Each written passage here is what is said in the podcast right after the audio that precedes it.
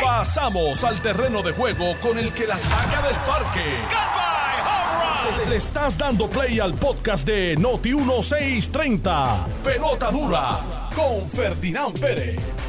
Hola amigos, ¿qué tal? Bienvenidos a Jugando Pelota Dura. Son las 10 en punto de la mañana. Yo soy Ferdinand Pérez. Vamos a estar de 10 a 12 del mediodía compartiendo con todos ustedes. Día histórico en los Estados Unidos. Eh, a eso de las 2 de la tarde se estaría procesando oficialmente a Donald Trump. La primera vez en la historia que se acusa a un expresidente de los Estados Unidos y hay debate que ni votándolo se acaba y opiniones de todo tipo. ¿Qué irá a pasar allí? Pues vamos a analizarlo un poco. Y también hay temas locales que me parece que requieren de nuestra atención. Aquí está don Carlos Mercader. ¿Cómo anda? ¿Cómo se encuentra? Muy bien, gracias a Dios. Felicidades. Saludos a ti.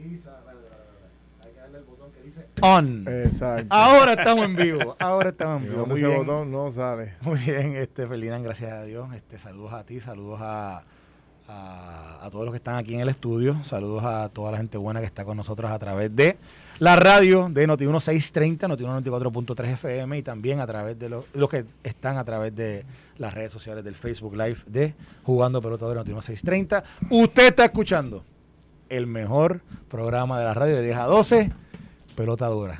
Así es. ¿Cómo está Eso Chile? es. Buenos días. Muy buenos días, Carlos. Muy buenos días, Ferdinand. Aquí día. tempranito desde el West, como siempre, de mi querido Cabo Rojo. buenos días a toda la audiencia de Jugando Pelota Dura por aquí por Noti1.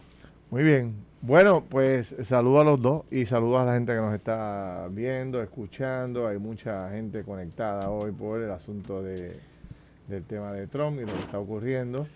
A pesar de que, eh, bueno, pues es un día ya que la gente empieza a desconectarse.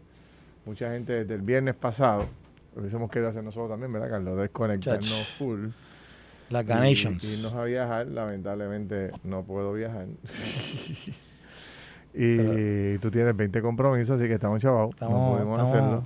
Estamos en ley, estamos en vivo. Pero estamos aquí, estamos aquí, estamos contentos y estamos comenzando la Semana Santa. Mucha gente eh, conectada eh, de forma remota porque están camino a playa o camino a algunas actividades, encuentros o viajando fuera del país. Y ya tú sabes que los, aeropuertos están empaquetados. Allí vi, eh, vi recomendaciones que dio la gente de Arostar de que si va a viajar, señores, aproveche y hágalo y llegue temprano al aeropuerto y se está comprando pasajes ahora para irse de vacaciones y fuera del país, para Europa, pues los va a encontrar bien, pero bien caro. O sea, ayer estábamos hablando de que mi esposa me dijo que vio eh, pasajes para España en 1.700 dólares. ¡Wow! O sea, que los eh, eh, yo, yo, yo he viajado a España en 300 y pico, 300 y pico aquí eh, en tiempo normal. ¿Eso es así? Así que si lo dejo para última hora, pues se va a encontrar con un tablazo gigante por parte de las líneas aéreas que están echando el gesto para recuperar lo perdido o ganarse lo que no se habían ganado antes. Así que ahí estamos. Bueno, está Donald Trump, está también eh, el tema de, de que estábamos discutiendo ayer sobre eh, que, que- que le dimos ayer le dimos seguimiento al programa de televisión, aunque yo no pude ir, le dimos seguimiento programa de televisión de los problemas de, de ausentismo a la hora de buscar la- las notas por parte de los padres. Y anoche pude escuchar y ver a la maestra, que fue la que es la que ha provocado todo esto, la maestra que, que publicó la lista vacía de los nombres de los padres que se supone fueran a dialogar. Es una reunión familiar, se le llama, donde va el maestro, va el padre, está el estudiante y se habla. En este caso particular de ella, lo que toma relevancia es que ella es maestra de educación especial, Wow. que se supone que los padres tengan un compromiso mayor, Mayor. porque eh, el trabajo para educar a un niño de educación especial es Mm. mucho más grande, ¿no? Es mucho más dedicado, necesita refuerzo, necesita maestros asistentes, los grupos son Sí. más reducidos, tampoco estamos hablando de una cantidad de 40, 50 padres como en salones tradicionales, Claro. estamos hablando de 10 estudiantes, 12, que ningún padre haya ido. Entonces Alejandro García Padilla anoche, pues, este, lo entrevistamos y, y estaba prendido en candela con, con los padres, los catalogó de irresponsables. No, no, decía, no es el sistema el irresponsable, es el padre que no va a ver a un maestro, ¿no? En un momento como este. Así que me parece interesantísimo este, que lo toquemos. Ayer también empezamos un poco a hablar sobre un tema que, que ha muerto en el día de hoy, después de la paliza que ha cogido, que es la propuesta de Memo el representante de Arecibo, que hablaba de eliminar un mecanismo del pago de efectivo para los pequeños y medianos comerciantes, y los pequeños y medianos comerciantes salieron a comerse los bijos. Este, y le dieron una paliza ayer. Y por ahí para abajo hay temas, temas. Pero me gustaría arrancar con el tema de, de Trump. ¿Cómo lo ven ustedes, Carlos? Tú que has estado siguiéndolo. Es así, Carlos. Bueno, hoy, hoy a las dos y cuarto eh, es el momento cumbre ¿verdad? de toda esta acusación, porque finalmente él tiene que eh, darse cita en, la, en, el tribunal de Manhattan, en la corte de Manhattan, donde lo van a fichar, lo van, se dice, no se sabe si lo van a esposar o no lo van a esposar, están, hay una especulación sobre eso. Recuerda que aquí el trámite de todo el proceso de, de encauzamiento de Donald Trump, ¿quién lo gestiona? No son ni siquiera ni los abogados de él, es el servicio secreto. Ah, sí. Así que el servicio secreto está detrás de todo el trámite con la corte, con fiscalía estatal, para manejar toda, todo, este, todo este proceso ¿verdad? De, de- entrega, ¿verdad? De, él eh, presentarse en corte y, y- formalmente que se le presenten los cargos de los cuales se le acusa. Ojo, se habla de que son 30 cargos. Eh, eh, tienen que ver que si con, con falsedad ideológica de las corporaciones, se te requiere que si con fraude, etcétera. Pero el análisis no cambia de lo que habíamos hablado ayer y lo que se ha dicho ¿verdad? por diferentes voces a nivel, a nivel nacional, que es el tema, Ferdinand, de que todo tiene a indicar que la, la acusación, eh, ¿verdad? la acusación primaria, principal, que recae sobre lo que le llaman el hush payment, Ajá. que es un hush payment. Cuando ¿Qué usted lee un periódico y dice H-U-S-H, hush payment, eso es un pago que se le hace a una persona que puede tener información nociva contra mí, que se le hace un pago para que no hable. En su naturaleza no es ilegal.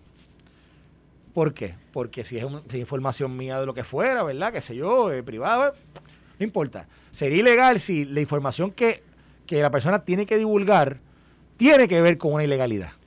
Y yo le pago para que no hable. Ahí pudiera ser, ahí, ahí hay una ilegalidad. Pero un hush payment, el pago de yo darle a un tercero, a un, a un- ¿verdad? Que dinero para que no hable algo sobre mí que puede ser nocivo públicamente, eso no es ilegal. Que puede ser un acuerdo entre dos personas normales y Exacto. llegamos a un acuerdo. Mira, Carlos, tú tienes esta información mía, no la saques, toma, aquí Pa, tienes ahí 100 está el dinero, está el dinero. Y yo compro tu silencio, tú firmaste Correcto. un NDA o firmaste un confidentiality, algo así, y se acabó. Ok, ¿qué pasa? En este caso particular, eso obvia- te- tiene un matiz distinto porque la alegación es que beneficiaba la campaña de Donald Trump. Así que se toca como si fuera un donativo ilegal, que no se reporta porque no se reportó, y se hablaba que era un beneficio a su campaña que es lo que hablábamos ayer, que decíamos, bueno, aquí lo complicado es que ya este, este tema lo, lo venían ya eh, discutiendo y analizando anteriormente, tanto la Comisión eh, Federal de Elecciones como Fiscalía Federal, y habían determinado en su análisis, en su examen de estos hechos, que no se podía acusar a Donald Trump por ellos, porque no había forma de probar que él había estado detrás de- del consentimiento de el beneficio de su campaña a través de ese pago. Y ellos no habían querido hacerlo. Pero ¿qué pasa? Viene ahora el fiscal eh, Bragg de allá de Nueva York y decide hacerlo. Y entonces abre esa caja, esa caja de especulación de uno, el término prescriptivo, ¿pasó o no pasó? La alegación... Que tiene de- que haberse discu- dis- discutido ampliamente ese punto en particular, que es un Exactamente. punto Eso medular. es así. La alegación de violación sobre el derecho electoral es federal porque no está radicando estatal. Eh, hay, una, hay, unas, hay unas alegaciones de fraude a través de una corporación que es quien paga el dinero. Michael Cohen tiene el dinero y él paga a través de una corporación que se alega que, que era un shell company, una compañía eh, de embuste, eh, que la cual se utilizó para hacer este pago fraudulentamente. Y, y, y que se alega también de que, de que Trump posteriormente devolvió el dinero o lo pagó de otra pagó- forma. él. ah, porque hay un pago de 460 mil dólares de una compañía de Trump a Michael Cohen. Y, y el fiscal alega, o fiscalía entiende, que de ese, de ese monto de 460 estaban los 130 de de Stormy Daniels. Entonces, ante esa realidad y esa situación, pues el, el caso per se, el caso per se, pues, eh, eh, hay, hay un examen, yo diría que de casi del sesenta y tanto por ciento de, por de, los, de, los, de, la- de los abogados y, y analistas que yo he leído a nivel nacional que piensan que está débil el caso. Y eso incluye de derecha, de izquierda Sí. y, y, ju- y análisis jurídico. Sí. Hay como un treinta y tanto que dice que hay una teoría que es posible que por uno de los 30 cargos pues pueda ser que encuentren a- eh, culpable a Trump o lo que sea. Lo interesante de todo esto es que esto ocurre mientras Trump está aspirando a la presidencia. O sea, Trump Hmm. hoy sale a las, dos y cuarto, hace el, hace el proceso de, la, de, de ir a corte y, le- y- y donde, final- donde formalmente le presenta los cargos. Pero entonces va a hablar desde el pasillo, va a tratar de hablar, no puede hablar del caso porque posiblemente el juez impone una, una, una orden de mordaza. Pero después de eso se va de allí, se monta en su avión privado y arranca para Florida. Y tiene un evento allá donde por la noche va a dar un mensaje y después el miércoles ya tiene, ya tiene campaña, o sea, eventos de campaña en otros lugares. Así. Así que Trump no, esto lo O sea, está él va a coger esto para arrancar su campaña, básicamente. Exactamente. Yo creo otra- que lo va a hacer así también. y otra cosa igual. interesante, y con esto Sí, sí, paro, sí, para- está para- pero interesante problema es que sale una información a relucir que a Donald Trump en un momento dado le ofrecieron la oportunidad de que este proceso lo hicieran de forma virtual. Mm. Y él decide que no. No. Es que yo voy para allá. Yo soy el que, el que voy a hacer el Exacto, show. y él habla con el secreto, el servicio secreto y dice, vamos para allá. Porque obviamente es una plataforma que el mundo hoy va a estar conectado con, ¿verdad? Porque como Fernando Claro. dijiste, esto es el momento histórico, histórico de un expresidente, el primer expresidente de Estados. Unidos siendo acusado criminalmente.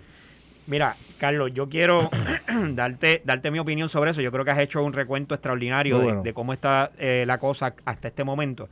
Eh, yo tengo una preocupación y es que las autoridades de Manhattan han llamado a la cordura y se ha hecho una conferencia de prensa llamando al público a que se detengan en sus residencias, que no salgan a la calle a vitoriar a favor o en contra. Fíjate que ya hay, si no miles, cientos de personas en las calles ya apostados, esperando, igual en Maralago. un eh, evento, un evento, Sí, un evento histórico. esto es una situación donde se pudieran dar, y Dios no quiera que eso suceda, unos enfrentamientos, Ferdinand, do- entre la, la población civil, las autoridades, lo- los que están a favor de Trump y los que están en contra.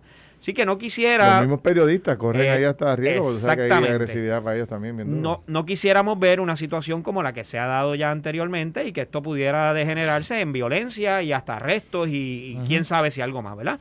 Así que fíjate qué interesante el ángulo que Car- Carlos trae y que yo quería traerlo para análisis. Eh, Trump y, su, y sus asesores son unos genios en esto de la, de la mediática. Fíjate que él decide que va a llegar allí, coordina la entrega con, con el, con el servicio secreto y dice, calma, yo no voy a permitir que allí se me tome las declaraciones, no, no, no. Yo voy a llegar una vez salga de allí a Maralago y desde allí voy a dar mi conferencia de prensa y desde allí voy a dar mis expresiones. Habrá persona en el mundo que no esté esta noche sintonizado esperando ese mensaje de Trump. Sí, Dime qué mejor, o sea, genial. Sí, sí, Genial. Es, es Sí. una plataforma fuera de liga. Si su intención es, si su intención es correr nuevamente para la presidencia de los Estados Unidos, qué mejor plataforma para anunciar esta noche. Totalmente. Miren, ¿saben qué? Voy a ganar el caso y voy a coger Por eso es No, que no, digo, ya le está Por eso corriendo. es que tengo que correr para acabar O sea, pero, con este exactamente. nosotros, Exacto. los republicanos, por esto, por aquello. Va a o sea, matar al fiscal esta noche. sí. Pero, pero es pero es importante, de nuevo, Donald Trump ya está corriendo. ¿sabes? Sí, sí, sí, O sea, y yo creo que Donald Trump anticipó estas cosas. Porque fíjate que Donald Trump lanzó su candidatura al juego bien temprano. Sí. O sea, y uno diría, coño, ¿por qué tan temprano? O sea, porque todavía, o sea, aquí realmente que hayan lanzado candidatura, él fue el primero. Sí. Posterior vino Nikki Haley y dijo que iba a Y, y aspirar. han hecho como un aguaje, pero nadie pero- se ha atrevido a decirle voy para encima frente a ti. Ron DeSantis no lo ha hecho. Ron DeSantis lo ha hecho, ¿verdad? Está medio- está- lo ha hecho de forma medio indirecta. Ha, ha- ha viajado a estados hablando, ¿verdad? De, los de, de las reformas que ha hecho en Florida. etc. Pero nadie, ninguno todavía, a salvo que. Ah, y anoche. Asa Hutchinson, que era el, eh, al- eh, gobernador de, creo de Arkansas, lanzó, dijo que iba a aspirar por el Partido Republicano, pero ni Felina ni tú sabes, porque no, no es muy conocido. Es un muerto. O sea, no es exacto. Pues la cosa es que la verdad es que que él lo haya hecho tan temprano, yo creo que él anticipó estas cosas. Claro. Y entonces ya él tenía ya eventos. ¿Ahora qué tú crees? O sea, ahora es que cuando vengan los eventos, los rallies que él va a tener, él va a buscar, entonces que todo el mundo vaya para allá y, entonces, y cuando la No, gente diga, anda, para él de por sí es un es un ícono, es una es un es un movimiento andante, o sea, es un tipo que, que, que llega y paraliza donde quiera que el tipo llega. Es la figura más famosa dentro de Estados Sí. Unidos ahora mismo. Imagínatelo ahora en campaña con este caso detrás. O sea, la cantidad de periodistas que se van a Ah. mover, la cantidad de gente, la, la gente le va a comprar, sus seguidores le van a comprar su discurso de persecución, de odio que hay contra el pensamiento que él trae para la nación y se va, ¿sabes?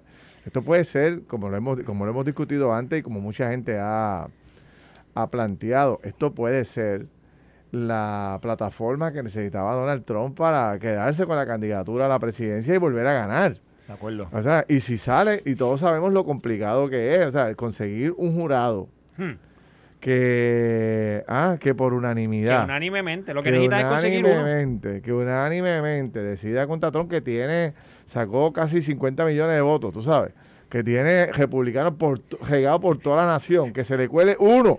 ¿Cómo va a conseguir un jurado imparcial aquí? Es imposible, es imposible. Imposible. Es imposible, o sea, que ese jurado está o sea, de- Sí, de un lado o de otro. Todo el y mundo está viendo esto. Y, y votaron por él y conocen el proceso, o sea, va a ser bien difícil, tendría que tener una prueba súper contundente Sí.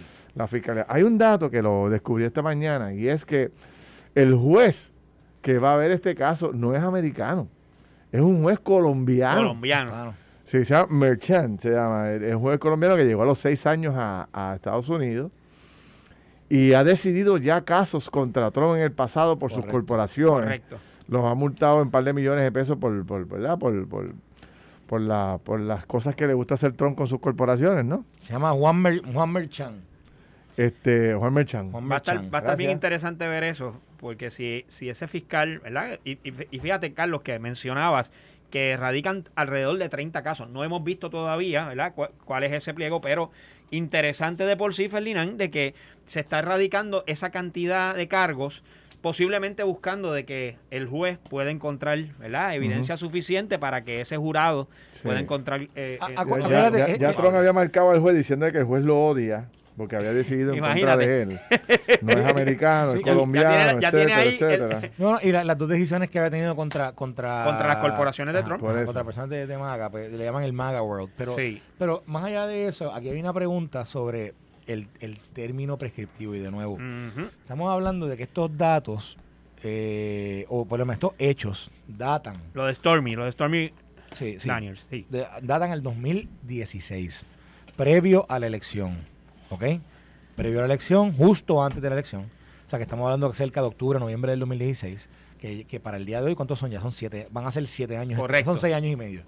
O sea, que el elemento del tiempo va a jugar un rol importante en la determinación de, del- de la posibilidad futura de que aquí haya realmente un juicio o no lo haya, de que aquí realmente lleguen a algo en algún momento. Porque yo creo que en el inicio del juego, la defensa de Donald Trump va a cuestionar, Sí. so- entre otras cosas, este tema. El tema del tiempo, el tema, el tema de- del tema del término prescriptivo de Y ya esto está prescrito. Eso es así. Y no me podías radicar y pasaron y- aquí los años ya reglamentarios. Y, y van a, y van a cuestionar, y esto es bien interesante, y a, lo- y a los abogados que nos escuchan, es súper interesante el tema de que quien está radicando es un tribunal, un- una fiscalía estatal, pero hay crímenes que, que tocan la esfera federal y cómo el juez va a ver esto, ¿verdad? De, la presentación de cargos y cómo va, o lo sostiene o no lo sostiene en el proceso, pues va, hay que verlo. Y fíjate qué interesante, Ferdinand, que esta, eh, ya, el, ya el- eh, la jurisdicción federal había investigado esto y había dicho, mira, aquí yo no veo nada. O sea, y, y, el, y que el fiscal en este momento lo esté trayendo va también a, a levantar una bandera y como tú bien dices, ya Trump lo marcó. Ya dijo, Sí. mira, aquí lo que hay es una componente en mi contra. Lo vamos a ver. Habrá que ver ahora eh, cuánta evidencia puede presentar la Fiscalía Federal de Nueva York. Eh, vi- evidencia, eh, ¿verdad? Testimonial, videos, cosas que sean muy gráficas, muy contundentes, ¿verdad? Recuerda que aquí lo que convence a los jurados, fue cojamos el caso de ejemplo del caso de Ángel Pérez, o sea, es la foto, La el foto. video, es la declaración de un testigo bajo juramento. Habrá que ver qué tiene la fiscalía dentro de su file para que empiece a sacar una evidencia contundente que, que empiece a desboronar la figura de Trump. Sí. Pero si vienen con las mismas historias del pasado, que ya todo el mundo sabe. Esta historia de la modelo porno, este, a la cual él supuestamente contrata, tiene una relación con ella y después le paga. Yo, ¿Cuánto tiempo llevamos con esa discusión? Eso, eso estuvo más presente en la campaña que... Y bueno, lo que pasa es que posteriormente a la campaña, ya una vez él elegido presidente, esto fue un issue. Eh, Esto fue un ¿Ese es issue. el nombre Daniels. correcto de ella o es el nombre artístico ella que es, ella... ella es eh, Stormy Clifford. Daniels se llama ella. Stormy Sí, bueno, Daniels. Stormy Daniels es, es el nombre artístico. El nombre, Daniela la Tormentosa. Eh, eso es así. Eso es así. En Pero- español. Ay. Ay. Bueno, fíjate, quería, quería traer algo que, Ay, que podemos analizar también, Ferdinand, y es el momento histórico en el que ocurre esto en los Estados Unidos. Los Estados Unidos ahora mismo se encuentran en un frente político internacional eh, encontrado no solamente con Rusia, sino con China y al mismo tiempo con Norcorea. Y está interesante ver, ¿verdad?, cómo los Estados Unidos pueden, al momento en que están procesando a un expresidente, y un expresidente que fue bien vocal en contra de estas potencias, eh, ver cómo esto va a afectar las relaciones políticas y el desenlace de lo que eh, finalmente el gobierno de los Estados Unidos vaya a hacer con las amenazas que está recibiendo, tanto de Norcorea como de otras de otros sectores. Mira, una cosa interesante es que aquí me preguntan cuál es la diferencia entre Nixon y Trump. Ajá. Y, y es interesante porque, porque en Nixon, en el caso Nixon, hubo un gran jurado que se, que, que, ¿verdad? que sesionó, que hizo Ajá. sesión. Mira, Carlos, Y- dice, que- perdona, me dicen que se llama, nos dice Vanessa del Valle, que se llama Stephanie Gregory Clifford. Clifford, Sí. de 44 años. 44 años tiene. Sí, ¿Y eso fue hace cuántos años atrás? Eso fue en el 2000, ¿qué? 2016. 2016, que van 7 años. Sí, O sea, van a ser siete trein- años en, en varios meses. Tenía 37 años. Tenía. O sea, así. Y digo, no, no, y los hechos que ella alega datan del 2012. Ah, sí, sí, Porque sí. dice, todo tiene que ver con un, con un torneo de golf de celebridades, donde supuestamente estaba Trump y estaba ella participando, y él la conoce yo no sé dónde, y supuestamente le invitó al cuarto, y él va, ella va al cuarto, y su- según ella, porque él siempre lo, lo ha negado, pero según ella, pues, pues allí, este, allí... Tuvo eh, contacto tu- tuvieron, físico. exacto, tuvieron... Ahora, en la acusación de Trump con el tema de, de la pornografía y de las mujeres, ¿te acuerdas que también hubo una acusación contra él? ¿Te acuerdas que decía que Correcto. hay una, una grabación que él, tiene contra con un periodista, ¿te acuerdas? Que Bueno, decía que él era... Esa, esa que era él caliente. podía, sí, que él podía agajar lo que quisiera, ¿te Sí, acuerdas? sí, Este, sí. eh, eh, a las mujeres, ¿no? Y, o sea, ese, ese tema lo ha perseguido históricamente y con todo y llegó a la presidencia de Estados Unidos. O sea, que no sé, por eso yo te planteo, tiene que tener la Fiscalía Federal, digo, para haber convencido a un, gran, un gran jurado también, porque tienes que convencerlo Sí. con la pruebas y evidencia. mira, la- eh, eh, tiene Pero- que tener documentación, Mira, mira, mira información interesante importante. esto que Nixon, y esto es un Ajá. dato histórico, ¿verdad? Pero Nixon fue nombrado en el gran jurado, pero fue nombrado como un co-conspirador sin, sin, sin que se le presentaran cargos, porque hubo una opinión del Departamento de Justicia del, en el 1973 que estableció que un presidente eh, en, en- en oficina no podía ser acusado. Y por eso Un presidente No. en funciones. en En funciones, funciones, perdón, en funciones, exacto, funciones. No puede ser acusado. Y por eso, aunque se le mencionó en el gran jurado como un conspirador en un momento dado, no se le acusó. ¿Ves? Esa es la diferencia. Donald Trump se le acusó, Sí. A Nixon nunca se le acusó. Y, y por si acaso, cuando, cuando entra el próximo presidente, le dieron eh, un indulto. Indulto. ¿sabes? Un indulto. Así que si lo hubiesen acusado, no iba, ni iba a enfrentar el proceso, porque estaba indultado. Pero en el caso de, de Trump, sí, el gran jurado lo acusa a él, ¿verdad? Es, es a él directo. Y si a Trump lo, contra, y si a, si a Trump lo encontraran culpable, ¿sería, sería Biden de, eh, capaz de, de indultarlo? Bueno, de- debe de- es interesante la pregunta, Ferdinand. Pero, ¿sabes qué? Sería una, po- una movida política interesante ver cuál sería la, la reacción del presidente actual si, si lo indulta. Que, the way, si ganan los republicanos, Biden va a tener 200 mil investigaciones ¡Boh! por, ahí por su hijo. Ah, Carlos. Carlos, Ajá. si gana Biden, o sea, si ganan los Eh, republicanos, los republicanos. eh, yo planteo si habrá la posibilidad de que Biden pueda, si, si Trump saliera, si saliera culpable, indultarlo, ¿no? Bueno, Pero, pero... lo pueden indultar desde ya. Lo- y lo- exacto, y lo, y lo traigo porque si ganan los republicanos la elección que viene, con todo lo que se ha señalado de Biden y de su hijo, va a haber investigaciones que ni Mm. votándola contra su familia, tú sabes. Sí. Así que yo no sé, tú sabes- y tú sabes que dice, allá arriba, en las grandes ligas, se juega Pelota de la dura. Sí, no, no, y no, esas no, lo que cosas se viene, pueden no, no, estar lo que- discutiendo y hablando y todo. En realidad, en realidad, este Feli, vamos a hablar, vamos a hablar en plata. Esto, esto, esto a nivel político, porque fíjate que no hemos hablado nada del tema político. No. Bueno, hablamos ahorita que sido de, ¿verdad? de la plataforma que es para Trump, pero, pero a nivel político, de la política en general nacional, esto es un paso a, esto es un paso a una guerra, Sí. a una guerra interna Sí, entre las dos facciones. Sí. Eh, y, y obviamente, y esas investigaciones, como tú dices, entre las de Biden, entre los... Bueno, mira, un hush payment. Hush payment también fue de lo que se alegó. No se alegó, no, se probó que la campaña de Clinton había pagado por el dossier Sí. que había hecho la supuesta investigación esta de que decía de que Donald Trump había estado haciendo, había, había estado en contubernio con los rusos para, para eh, mezclar la información que se proveía eh, eh, durante el 2016 en la campaña, Sí, en la campaña. que y resultó información de ser campaña. falsa. realmente. que resultó ser falso, probado por el FBI, que es que eso era falso y, y sin embargo sobre eso y también fue en beneficio de la campaña de Clinton, era el mismo issue, era si era en beneficio de la campaña de Clinton, eran 156 mil dólares que ellos pagaron. Y, nunca se reportó como un gasto de campaña. Más sin embargo, pues, cuando lo analizaron dijeron, no importa.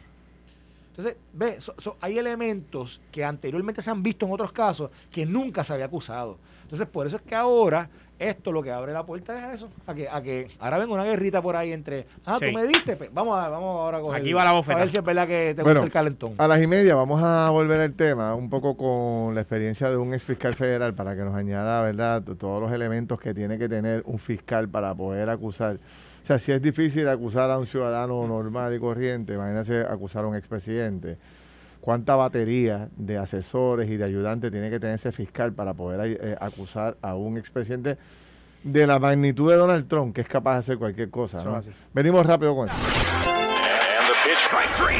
Estás escuchando el podcast de Pelota Dura, en Noti1 con Ferdinand Pérez. Bueno, aquí estamos. Son las 10 y 32 de la mañana. Yo soy Ferdinand Pérez, Carlos Mercader, eh, René Comas, área Chile Comas. Y se incorpora también eh, nuestro invitado de la mañana de hoy, el ex fiscal federal, Juan Mazzini. Bienvenidos todos, sobre todo Mazzini. ¿Cómo estás, Mazzini? Bien, Ferdinand, bueno estar aquí contigo y gracias este, por tenerme y saludo a todos los radioescuchas. Bueno, vamos a seguir un ratito más con el caso de Trump, esta media hora, porque quiero traer a la consideración, pues, la opinión de un ex fiscal federal sobre lo difícil. Me gustaría coger dos cosas. Uno, lo difícil que debe ser para un funcionario público, como un fiscal, acusar a una figura toda poderosa como lo es este Donald Trump. Y también repasando un poco la historia local, cuando se va a acusar a un gobernador en Puerto Rico, a, a un funcionario de alto nivel en Puerto Rico, hay que ir hasta las esferas federales a pedir permiso para el gobierno, el Departamento de Justicia Federal para, para poder acusarlo aquí. En este caso, por ser una acusación de, de- de- leyes no federales, sino locales, que son las leyes del estado de Nueva York, yo me pregunto cuánto permiso, cuánto, cuántas puertas hay que tocar para conseguir un endoso a un fiscal para poder acusar a un fiscal, a un expresidente. Sí. Y Ninguno. otros, y otros elementos adicionales. Ninguno, o sea, vamos, vamos por por Ferdinand. Eh, lo primero que hay que entender es que esta es una acusación estatal y no federal. Esto la trae. eh, en Estados Unidos, los a diferencia de, por ejemplo, como estamos acostumbrados aquí en Puerto Rico, los fiscales de distrito son autónomos, no, no se rigen con el secretario de justicia como es aquí. Correcto. Allá los fiscales de distrito Más tie- votación. van a votación, son electos y tienen esa autonomía. De hecho, los secretarios de justicia, los attorney generals de Estados Unidos, mayormente bregan temas de conflicto, temas ya este, otras, pero lo local lo brega, el fiscal de distrito tiene su presupuesto y, tie- y él le responde a los votantes de, de esa área. Eh, en ese sentido, él, él no le tiene que pedirle técnicamente permiso ni a justicia federal para un caso local. Esto es un caso local, eso es lo que hay que entender. O sea, sí existe la figura del gran jurado, pero en los estados aquí no existe. Así que muchas veces cuando escuchamos gran jurado siempre pensamos que es un caso federal, pero en los estados eh, de la Unión, pues, pues el gran jurado existe también a nivel estatal.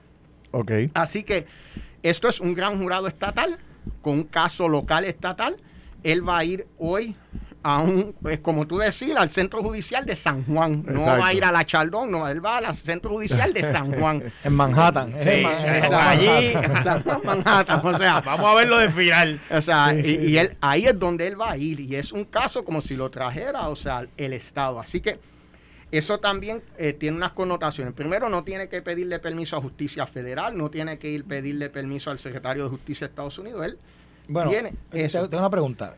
Con, ese- con eso mismo estás diciendo.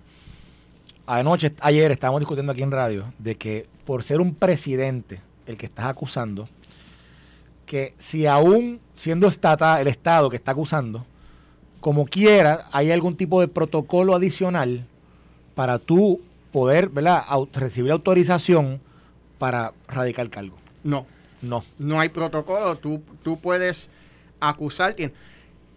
Yo no sé si el fiscal de distrito tuvo la deferencia de decirle a Justicia Federal, mira, eh, viene esta acusación o lo demás. Eso, pero ya eso es una deferencia, Pero es una, una deferencia- cortesía, pero no, Se no hace, es, se no hace. es, no es requisito, no es, no es este, no obligatorio. Lo otro, eso nos lleva a algo que estábamos, digo, que ustedes estaban hablando este, eh, hace unos minutos sobre eh, el indulto. El indulto. Esto es un caso estatal, así que el hecho de que no importa quién gane, puede ganar eh, la hija de Trump, puede ganar la presidencia, No no lo puede indultar. es Mm. un caso estatal. El presidente de los Estados Unidos solamente puede indultar delitos federales, no estatales. Para que fuera indultado, entonces Tiene que ser un, un delito federal. tiene que ser un delito federal. Si él quiere ser indultado, de- vamos primero por partes. Sí. Él es inocente hasta que lo prueben culpable. Correcto. Igual que yo digo en todos los programas tuyos en televisión. Sí. Esta noche ese hombre pone la, la- la cabeza en esas, en esas almohadas, sean de pluma o sean de piedra, pero cuando él las ponga, él es inocente hasta que se pruebe la culpabilidad. Eso dicho. Si, si sale culpable, la única persona que lo puede indultar es un gobernador de Nueva York, porque es un, es un delito estatal. Estatal. Eh, los presidentes indultan delitos federales, y como no, aunque aquí hay una connotación federal, porque los delitos, básicamente lo que convierte el delito, que es parte de lo que lo- los que apoyan a Trump y de los eh, están diciendo de, que es, ha sido un poco de abuso de poder en este caso. Eh, este tipo de delitos se, se trae regularmente. El, el tema es que es un delito menos grave. Lo que le hace que aumente a que sea un delito grave es el hecho que entonces eh, pudo haber influenciado y pudo haber sido, ah, pudo haber habido eh, ocurrido fraude en el tema Para lo de la campaña. para lo de la campaña. Y al tú proveer esa información eh, falsificada, Lo pues se convierte trae en lo que se llama un predicate offense, es lo que entonces lo convierte. Pero en realidad lo que eh, muchas de las personas que, que apoyan a Trump están diciendo, esto se trae a cada rato, este, se trae como un, delito menos grave, Ajá. no se trae el predicate offense para hacerlo grave y la única razón que este fiscal de distrito lo está haciendo es porque es Trump. Eh, él- eh, es, Ok. De nuevo, es el argumento que están Ahora, utilizando. Tú fuiste fiscal federal y me imagino que la responsabilidad de un fiscal de acusar pues es enorme, es gigantesca porque tú tienes que, entonces estás, estás intentando, ¿verdad? Este, eh, privar de la libertad a una persona que supuestamente o alegadamente hizo X y Y cosas, ¿no? Incorrectas contra la ley y corresponde cumplir. Y eso requiere de una preparación eh, brutal por parte de ustedes como fiscales. Acusar a Donald Trump ¿Cuán difícil puede ser y cuánta maquinaria tiene que tener si es que si es que el Estado le está ayudando? Si Nueva si, si el Departamento de Justicia Federal de, o sea, el Departamento de Justicia de Nueva York está ayudando a este fiscal para que meta preso a Trump, tiene que tener una, una batería gigante detrás del tipo. ¿Cómo, cómo, ¿Cómo es esto? Explícanos, tú que conoces más esto que nosotros. Bueno, definitivamente, eh, vamos por parte. Cuando tú acusas y cuando tú llevas un caso al gran jurado, ah, tú obviamente entiendes como fiscal que tienes las herramientas y la evidencia. En el caso mío, no tan solo para la acusación, porque la acusación es causa probable, sino para, para entonces que, que, que tienes la evidencia para que s- de verdad para condenar, no sean tan solo acusar. Pero definitivamente ahora tú estás también manejando un tema de una persona que tiene unos recursos eh, no Ilimitado, quiero ser ilimitado, Casi, pero casi ilimitado. Pero de que los tiene, los tiene. tiene recursos para, para abogados, para litigio, para, para prácticamente paralizar una oficina. Porque si tú te pones a pensar, ellos pueden empezar a radicar moción tras moción Ja. tras moción de cuán, por ejemplo, el término prescriptivo, que, que Mercader estaba hablando, o sea, término prescriptivo, eh, abuso de poder. Algo que no creo que prosperaría, pero sería, eh, hay, hay una figura que se llama selective prosecution Sí.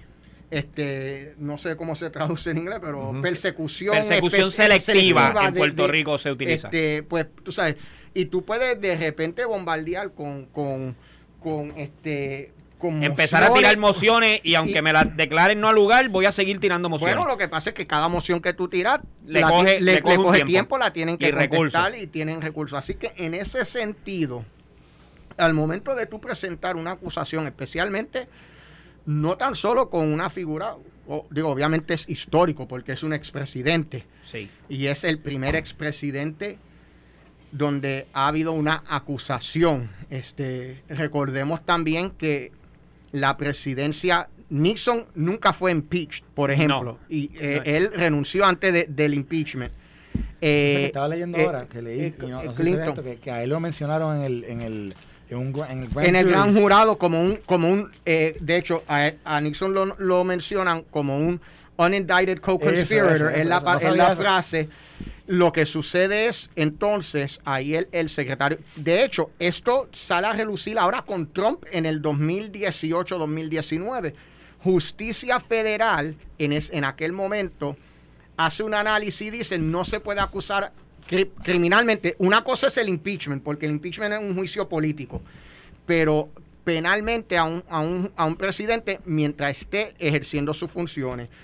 En el 2018, cuando entonces ocurren la inve- eh, las investigaciones de la interferencia con Rusia y todo lo demás, surge este memo, no me recuerdo, pero era de los años 70. En el 73. Pues su, exacto, pues surge entonces este memo y lo que entonces el secretario de justicia se basa para decir que técnicamente no se pudiera entonces enjuiciar a un presidente es el memo y, y lo utiliza como precedente para decir este a, con Trump Aquí- efectivamente, aquí no puede. aquí no, no va.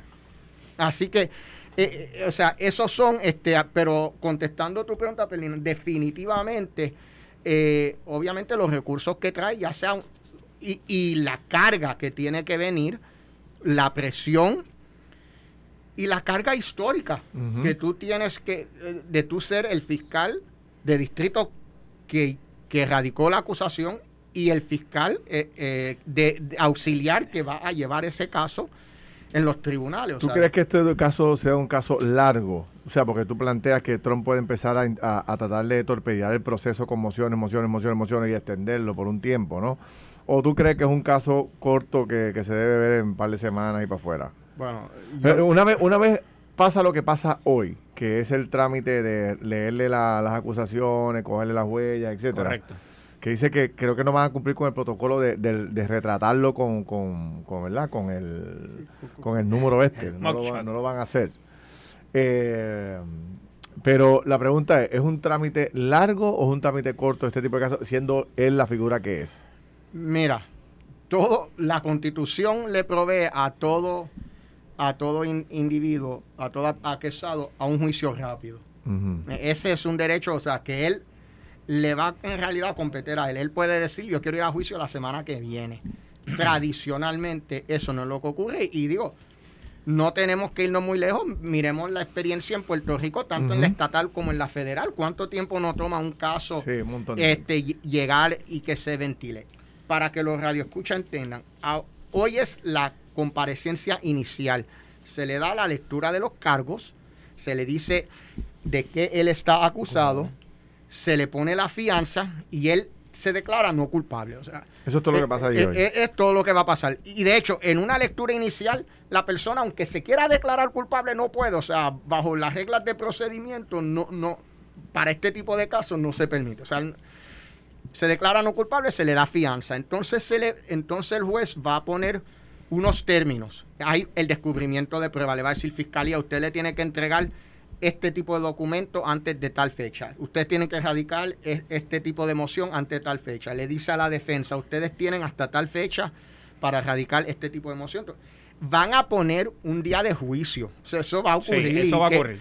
Que le van a poner una- un día de juicio de aquí a seis meses o lo demás. Lo que pasa es que a medida que todo se va dando el descubrimiento de pruebas, se va dando este las mociones, se van pues ellos mismos peleando, se van eh, eh, van Se a pedir expertos, van a pedir eh, un pues entonces dicen, juez, no estamos listos para y entonces se sigue poniendo atrás. Aquí hay otro componente que tenemos que también tomar en cuenta y ya es mm, no a mí no me gusta especular, pero está el, el issue del tema político. Él está corriendo, él dijo que él iba a correr para reelección. Así que eh, sería especulativo, pero yo pensaría que él quisiera extender esto mucho Lo más, allá sí. que, que el término de las elecciones, porque, o por lo menos de las primarias, para saber entonces dónde él se para y, y qué argumentos pudiera luego Claro. decir, o sea, si, si es el ¿Cuál candidato. es, el, ¿Cuál es el, el pedigrí del fiscal que está acusando a Trump? O sea, ¿es un super fiscal, es una persona bien conocida, o es un fiscal nuevo? No conozco el, el background de él. Bu- Bueno, eh, eh, eh, el fiscal de distrito es, un fiscal nuevo este, eh, en su plaza. Va- va- de hecho, va a Incluso, reelección ahora, ¿no? Interesante que ma- lo que Massini dice es nuevo. El anterior había evaluado esto y había sido no acusar. Mm. Y él. Sid Vance. Sid Este, Vance, Sid exacto. Vance era el, el- fiscal de distrito de Manhattan que lleva- había sido reelecto, si no me equivoco, ya varias ocasiones. Y como tú dices, eh, lo revisó, lo miró y Aquí determinó, no voy. Y by the way, no, no, eh, Sid Vance no era este partidario de Trump, no era de su, de, de su linaje, no era eh, Sí. apo- que no podemos decir que era que, que dejó caer el caso porque Sí, sí. pues, pues No- era- no estaba metida la política ahí. que era este ahijado de, de, de Sí. no, no, o sea, él lo miró y determinó que por la razón que sea, no sabemos, no sabemos. ¿Cuán si- difícil es conseguir unanimidad en un caso contra Trump? Debe ser un caso bien difícil, ¿no? Debe ser un caso... conseguir, porque un tipo, como yo decía ahorita, que consiguió... ¿Cuánto fue, Carlos? ¿45 millones de personas votaron por él? Yo no me acuerdo cuánto fue. ¿40 millones? No sé, no Eh, sé. si 43 creo que fueron. 48 o 51 por ahí. Sí, sí. O sea, eh, tiene gente en todas las esquinas, todos los rincones, en todos los lados de la nación. Escoger ese jurado debe haber sido un proceso interesantísimo, escogerlo. algo interesante que dice Massini ahorita, que, que dice que Trump tiene ¿verdad? todo el caudal del mundo para llevar a cabo, para llevar una defensa brutal.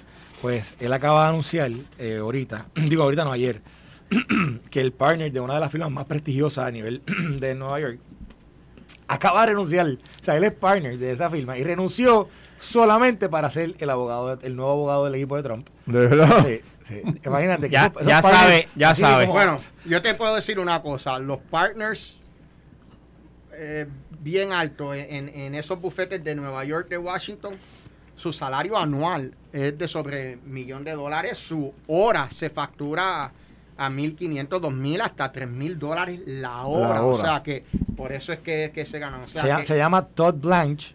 Él, él fue, él fue, mira, él fue, eh, ah, mira, él fue, caramba, fue fiscal federal, fue fiscal este, estatal en Manhattan. Ja, ya había sabes. Sido, había sido fiscal. Por, por ahí anda la cosa. Sí, este, inter- y trabajaba, y hasta ayer trabajaba para, o hasta esta semana trabajaba para el bufete que se llama Cat Wa- Wallader, Wickersham y Taft. Y entonces, y, ¿verdad? Y dice pues que, que no podía pasar, no podía pasar por alto esta oportunidad. obviamente un caso histórico. Sí. Este, eh, y Bueno, el- estos casos sirven para catapultar gente. Sí, Ah, no, y fue fiscal federal, fue y former a- assistant US attorney. Eso es fiscal, Así que fue fiscal Sí. federal. auxiliar, Sí. sí, exacto. Y, y- y Trump no va a escatimar en, en, en gastos. O sea, él va a poner ahí Ahora, el dinero donde tiene que ponerlo. La posibilidad de que se junten otras acusaciones mientras está corriendo esta, o sea, la acusación que se está llevando sobre, eh, ¿verdad?, los actos de violencia en el Congreso, eso es una acusación que puede venir por ahí, ¿verdad? Viene la otra que es la, la Georgia. Está la la de de Georgia, Georgia. exacto, que exacto, viene la, eh, eh, hay varias varias acusaciones pendientes o investigaciones, mejor dicho, Investigaciones. pendientes contra él. Podría ser que él esté en varias acusaciones en el mismo proceso, ¿no? Y algunas son estatales y, Y hay- sí hay algunas que sí son federales. O sea, y, y eso eh, tú sabes, es eh, es algo que pensar. Una de las cosas que ahora que Carlos mencionado sobre los abogados, ahí te va otra razón por la cual tú puedes extender eh, el juicio. Tú de repente le dices al juez, mira, este, me acaba de renunciar un abogado, o acabo de contratar un abogado nuevo y él se tiene que catch up y ponerse al día con todo, pues, pues no voy a estar listo para Dame, dame término. Sí. Entonces, o sea, todo esa... Estamos en el 2023. Las elecciones son el 2024, noviembre. Queda un año y seis meses aproximadamente, un poquito más más o menos. Este, ¿Podría darse la casualidad o el evento de que esto no se decida hasta después de las elecciones? No, de que pudiera, pudiera. de o que sea, pudiera cooperar. Impedimento no hay. Eh, Si se da lo que tú planteas, de que Trump, bueno, pues utilice todos los mecanismos en ley que tiene para defenderse y para pedir protección, el caso puede durar más tiempo. y también mucho va a depender eh, del mucho va a depender del juez este El juez. porque el juez Es que controla o sea el juez puede puede ponerle este tú sabes eh, eh, apretar las tuercas y decir no esto yo tengo el calendario esto es cómo lo vamos a hacer o sea que Sí. también parte va a El juez es depender fundamental. El- juez tiene un, un scheduling order o sea de Sí. cómo, cómo quiere manejar el el, caso. termi- el- el término prescriptivo de los delitos, que tú dijiste ahorita, lo de que es interesante, lo de lo de la posibilidad de, o, o- o el, la- la- el, ah, el derecho aplicable de que si la persona no ha residido en el Estado, no se cuenta ese periodo para el término prescriptivo. Sí, ¿no? eh, eso, técnico, explícanos para que nuestros está- amigos radio escuchan lo entiendan. Pues bajo la ley de Nueva York, eh, en la mayoría de, de las jurisdicciones el término prescriptivo es em, corre irrespectivamente, Ajá. o sea, es tantos años. En Nueva York el término prescriptivo eh, en cierta manera se calcula por el término que tú estás eh, e- en, la jurisdicción, o sea, estando en Nueva York. Entonces, una de las cosas que se ha planteado, que se está argumentando, es de si, y respectivamente, si se cometió el delito o no, si, si está prescrito o no. Y, el issue ahí lo que sucede es parte de lo que están abogando, diciendo que se prescribió, dice, eh, ya pasaron los 5 o 6 años este, de que ocurrió es- es- este tema, así que eh, está prescrito. Otros están eh, eh, argumentando o, dicen, no, lo que pasa es que como él no estaba en la jurisdicción, ese término pues se, se- básicamente se congeló y no estaba corriendo. Entonces, aquí entra otra nuance, ¿no? Como, como dicen los angliparlantes. Y el nuance es el siguiente, que gente dice, pero es que él es residente de Nueva York, así que irrespectivamente cuando tú eres un residente de un estado, no importa dónde tú estés, él, pues técnicamente correría. Pero el nuance está que cuando él se convierte en presidente de los Estados Unidos, él para todo, eh, en- el- para todos los efectos prácticos, hace Florida su residencia principal. Y entonces él básicamente argu- está argumentando, yo cambié mi jurisdicción, yo cambié mi residencia a Florida, tú sabes, o, o, o sea, los que están argumentando que se congeló están diciendo, como tú estabas en Florida y esa era tu residencia, pues estaba congelado el término. Y lo que él, su abogado presumo que estarán, a- a- a- es, no, no, él sí estaba allá, pero él seguía residente, él tenía Trump Tower, él estaba allá y ahí era donde... hace negocios ahí. Sí, así, bueno, como presidente no se, supo- no, no Ah, se bueno, supone que bueno, sí, hiciera bueno, negocio, pero pero, pero- era, era su home base y de que de ahí salió. Va, vamos a tener que ver, por ejemplo, una de las cosas que determina residencia es dónde tú votas. Vamos a tener que ver dónde él fue a votar en el 2020, dónde votó en las primarias, dónde votó en todo lo demás. Y eso pues va, va afilando, pero los que argumentan que el término prescriptivo no ha corrido están diciendo, bueno, es que como él, él en realidad se movió y Mar-Lago era su residencia principal y él se convirtió en residente de, de Florida, De Florida. mientras que los que pues abogan de que si el término cumplió dicen, no, él se mantuvo como residente y vivía en Washington porque pues ahí era su trabajo. Claro, por ejemplo, pero, pero cuando- realmente era residente de Florida. Exacto, por ejemplo, cuando yo eh, era fiscal federal, que estuve adscrito a eh, y viví en países extranjeros, eh, eh, estuve en Tailandia, estuve en México, estuve en Honduras, o sea, estuve adscrito a la embajada Siendo, allá por- siendo, por siendo tiempo, fiscal, siendo fiscal. siendo fiscal, eh, trabajando en la embajada, pues yo vivía en ese país extranjero, pero seguía siendo residente de, de un estado, ¿no? Del estado Claro. donde yo, de, de donde yo me fui. Entonces, pues, se- y yo seguía pagando impuestos para, pa- de ese estado y seguía pagando impuestos federales. Claro. Hay que ver dónde él pagó impuestos, si Sí. si en Florida o Nueva York. Todo eso va Bueno. a, a determinar la jurisdicción, la, dónde era la residente y eso puede impactar entonces lo del término prescriptivo. Interesante. Excelente. Interesante. Gracias, el ex fiscal ¿Verdad que- federal Juan. Durísimo. Juan, te esta noche allá en Juan de Botadura, que te están Durísimo. llamando ahí para que confirme. para esta noche ir allí a analizar esto, ya, ya en la noche debemos tener un panorama mucho más claro de cuáles son las acusaciones que hay contra él, de qué se detallan y, Y ¿verdad? del mensaje que dará. y del mensaje que dará. Así que vamos a estar listos para... Esto fue el podcast de Noti1630. Pelota dura con Ferdinand Pérez. Dale play a tu podcast favorito a través de Apple Podcasts, Spotify, Google Podcasts, Stitcher y notiuno.com.